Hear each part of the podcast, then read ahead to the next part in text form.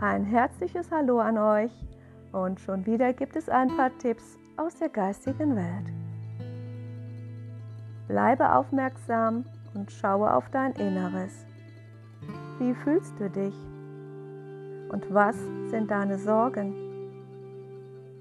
Es wird zurzeit viele Situationen geben, in denen du zurücksteckst und deine wahren Gefühle nicht zeigst. Du willst andere glauben machen, dir ginge es gut.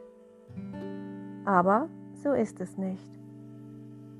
Du bist ohne Halt und ohne Motivation.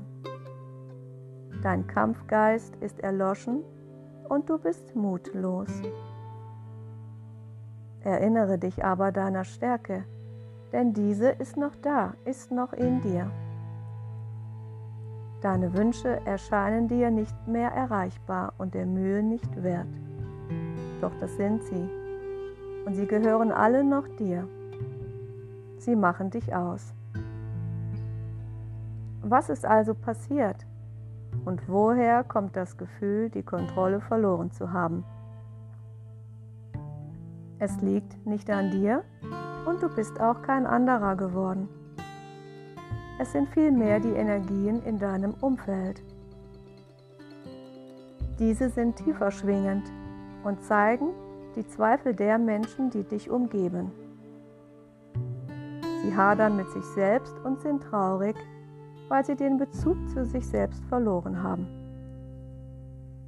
Diese Energie zieht zurzeit ihre Kreise und entzieht dir deine Kraft. Der Weg heraus ist, sich zurückzuziehen und alleine umherzustreifen.